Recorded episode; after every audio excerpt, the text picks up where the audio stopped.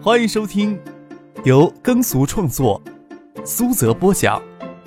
喜马拉雅 FM 出品的小说《重生之官路商途》，精彩继续，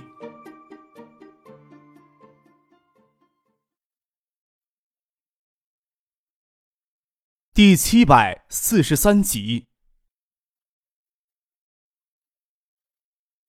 在中国参加关贸总协定前期，赔偿额如此之高的版权官司，在美国以及国内都引起媒体极大关注。加上美国唱片工业协会对爱达埃普利尔产品所追究的知识版权，恰恰是传统影像单响厂商与互联网内容商之间的矛盾焦点。这起官司给媒体炒作的热度要远超过常人的想象。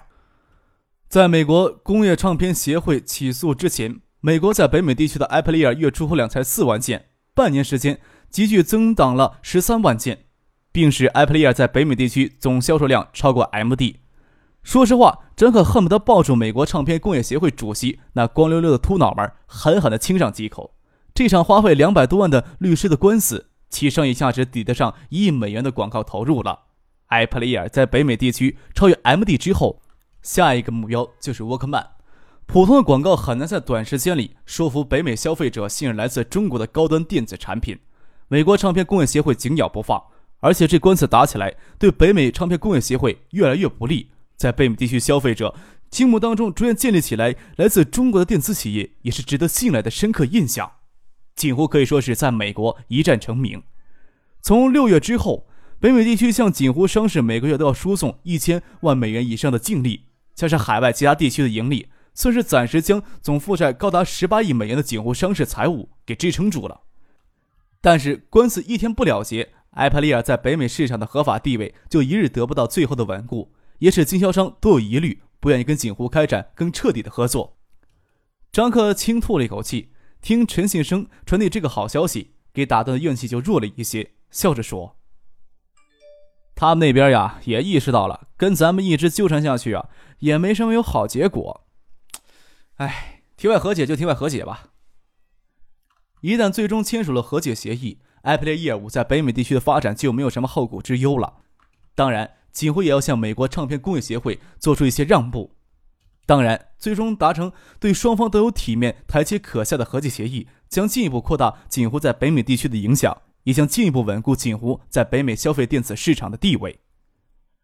达成和解协议之后呀，咱们也可以也在国内销售艾普利尔了。陈先生在电话那头说道：“眼下最便宜的一款 Apple 利尔，在海外市场售价也在两百美元以上。索尼在中国销售的 Walkman 市场售价都在一百美元左右。整体市场相对狭小，真正大量冲刺国内市场的，多为国内电子厂商所生产的随身听。质量好一些的，多在一两百元人民币；差一些的，只需要三四十人民币。但是中国也存在着不容小视的高端市场。”就像锦湖售价高达八千多元的 D 幺幺八双屏手机能成为排名第三的热销机型，艾普利尔即使不降价，在国内也会有相当的市场容量，打劫富人，向来是张克容易干的事情。掌握艾普利尔核心知识产权的锦湖，完全没有主动降价的必要。这国内的版权环境，盗版音乐网站已经开始泛滥，锦湖想要在国内让埃普利尔用户掏钱下载正版音乐，无疑是自寻死路。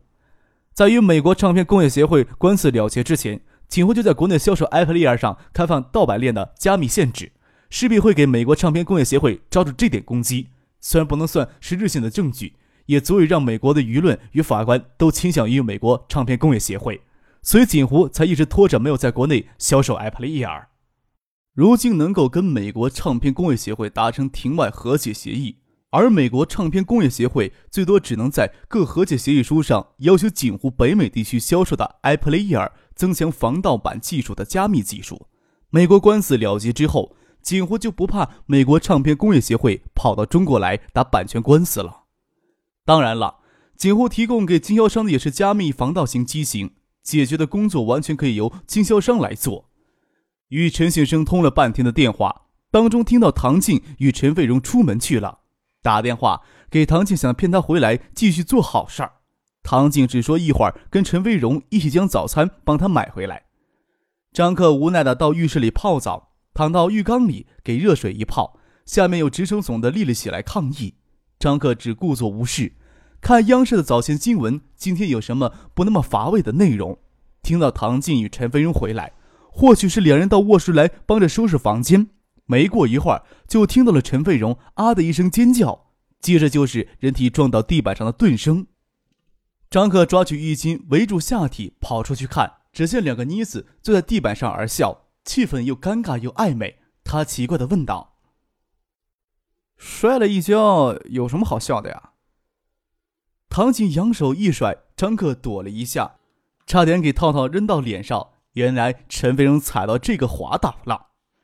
张克也挺尴尬的。陈飞荣踩什么不好，偏偏踩到雨衣上滑倒了。乱丢垃圾真不是什么好习惯。他缩回了浴室，重新躺回了温暖的水里，考虑要不要亲自再去美国一趟。不仅仅是美国唱片工业协会撤销诉讼的事情，从德意引进零点二五、零点一八微米的支援工程艺术的事情，也需要适当的推动一下了。张克穿好衣服下楼来，唐静与陈飞荣坐在餐厅里用早餐。他坐过来，抓起一根油条蘸着唐静杯里的豆浆吃，一边大嚼油条，一边跟唐静、陈飞荣说道：“别整天豆浆油条的了。以前听说呀，有钱人家早晨起来都拿鱼翅漱口的。你说咱们什么时候生活品味能提高一些呀？”陈飞荣踩到雨衣滑倒，还有些不好意思的看张可。看着张可下楼来，闷头喝豆浆，听他胡说八道，没忍住笑，嘴里的豆浆都喷到餐桌上了，还有一些直接喷进了玻璃杯里，呛得狠狠咳嗽了好一会儿，赶紧拿纸将桌上擦干净，又好气又好笑的瞪了张克一眼，刚才那屁股还隐隐的疼呢，玻璃杯的豆浆也不能喝了，换了一只玻璃杯，将一切留给张克的豆浆倒到杯子里，说道：“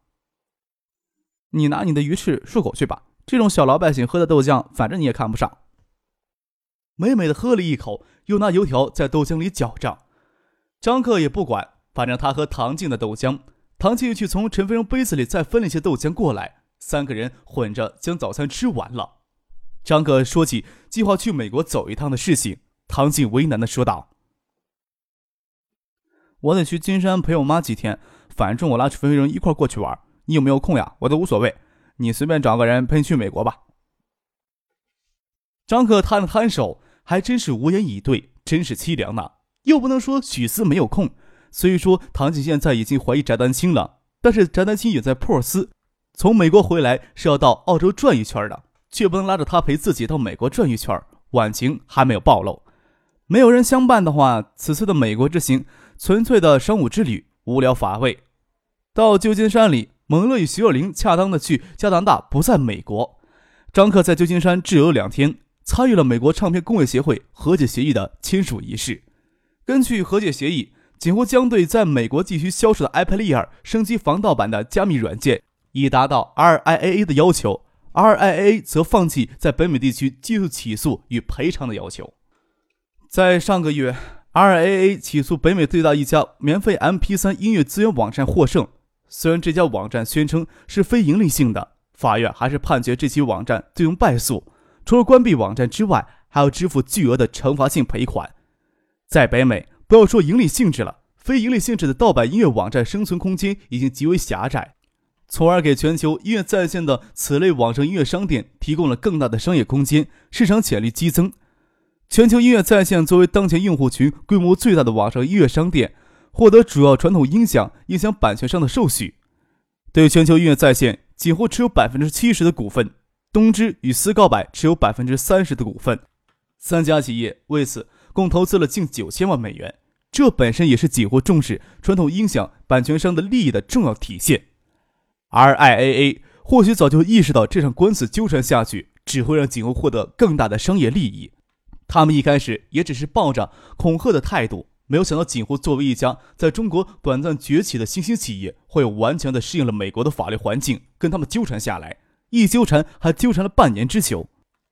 签署和解协议，锦湖到场的高层都轮流上前给 RIA 代表以热烈的拥抱，RIA 的代表一个个表情尴尬之极，感觉这半年来给对手狠狠地玩了一把。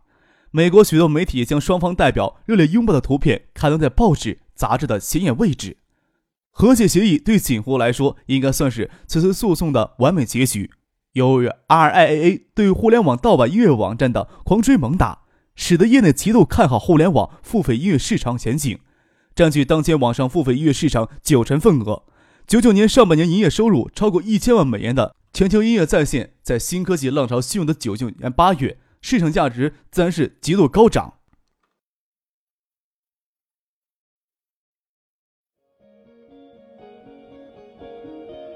您正在收听的是由喜马拉雅 FM 出品的《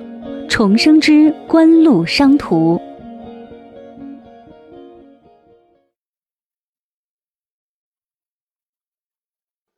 张克与陈信生等抵达了旧金山，高盛公司亚洲副总裁曾子辉就从香港追到旧金山来，希望锦湖能在全球音乐在线的上市操作还交给高氏公司。曾子辉也是赶在锦湖与 RIA 签署和解协议、彻底解决法律问题之后才露面的。高盛公司不可能提前站出来支持锦湖。位于渔夫码头中心的阿根诺特酒店的宴会厅里，猩红的地毯、猩红的酒液在晶莹剔透的玻璃杯里摇荡。张克实在不想不明白，北美公司招聘的商务秘书怎么没有几个耐看的？还是说自己对西方女人的审美标准都停留在苏菲玛索、泽塔琼斯之上呢？除了传统的互联网收入模式之外，全球音乐在线有着非常良好的线下硬件平台。随着 Apple Ear 硬件推广，网站的音乐销售业务模式会越来越成熟，规模也会越来越可观。美国的商业机构对全球音乐在线评价相当高。此时筹备上市，将为锦湖迎来比昆腾在线更大的利益啊！曾子辉在张克、陈业生面前不遗余力地鼓动着，昆腾在线的上线股价已经上升到每股十四美元。相比较发行价，增长近了五倍。比较高盛公司旗下的风投持股，增长幅度更加恐怖。当然，高盛获得的幅度远远比不上昆腾在线最初的投资者橡树园创投基金。锦湖是橡树园创投基金背后的巨人，曾子辉已经是清楚了。此时筹备上市，能成功上市，应该是明年春季之后的事情。再加上至少六个月的净限期，那就要到明年秋冬季了。张克才不信全球资本市场上的金科技泡沫能坚持到明年秋季不破灭。泡沫破灭了，至少需要三到四年的恢复期，既然无法从这一波上获得更大的利益，张克对上市就很缺乏兴趣。再说，全球音乐在线年初从东芝、思高百获的六千万美元的注资，也不缺资金。缺资金是锦湖商事，虽然对全球音乐在线控股，却也不能将全球音乐在线的名下资金转给锦湖商事使用。看着曾子辉一脸的热情，张克挠了挠脑门说道：“网站这边呀，也不缺资金，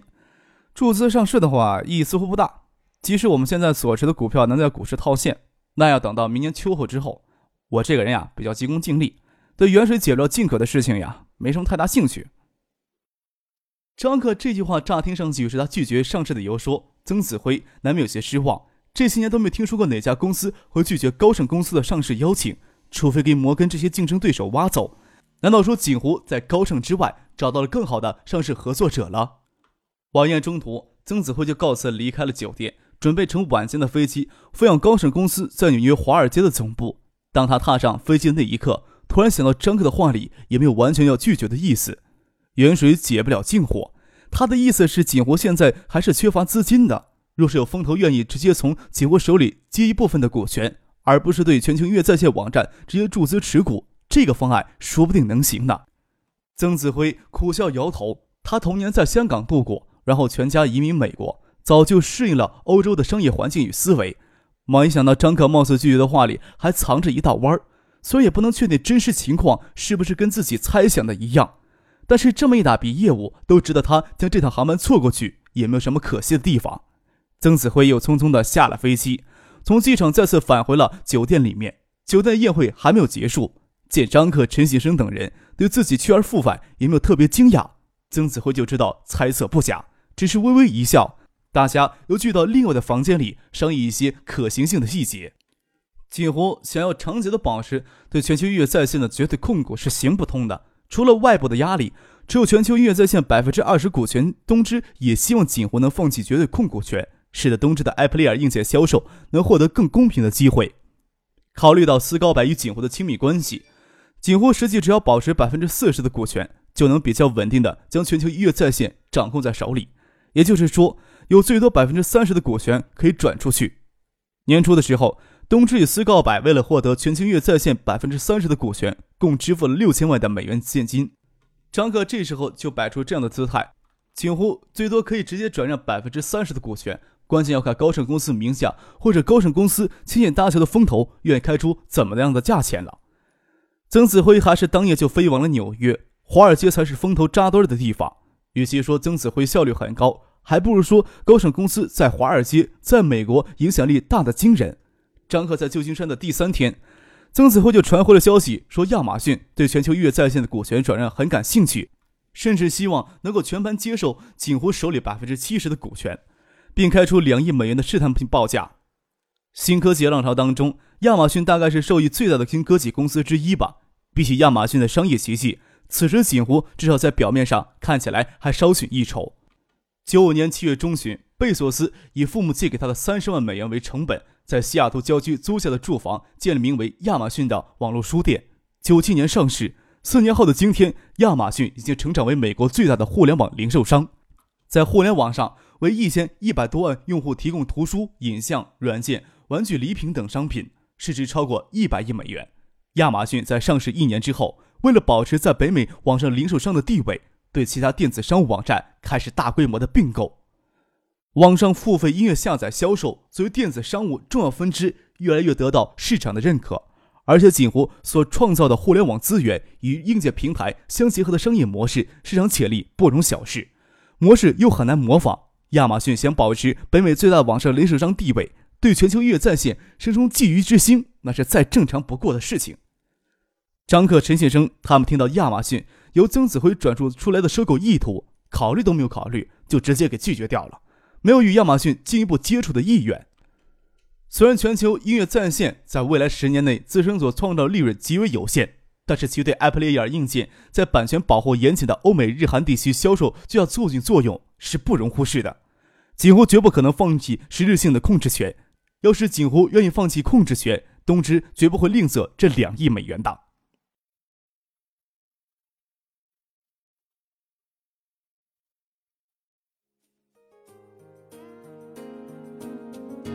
听众朋友，本集播讲完毕，感谢您的收听。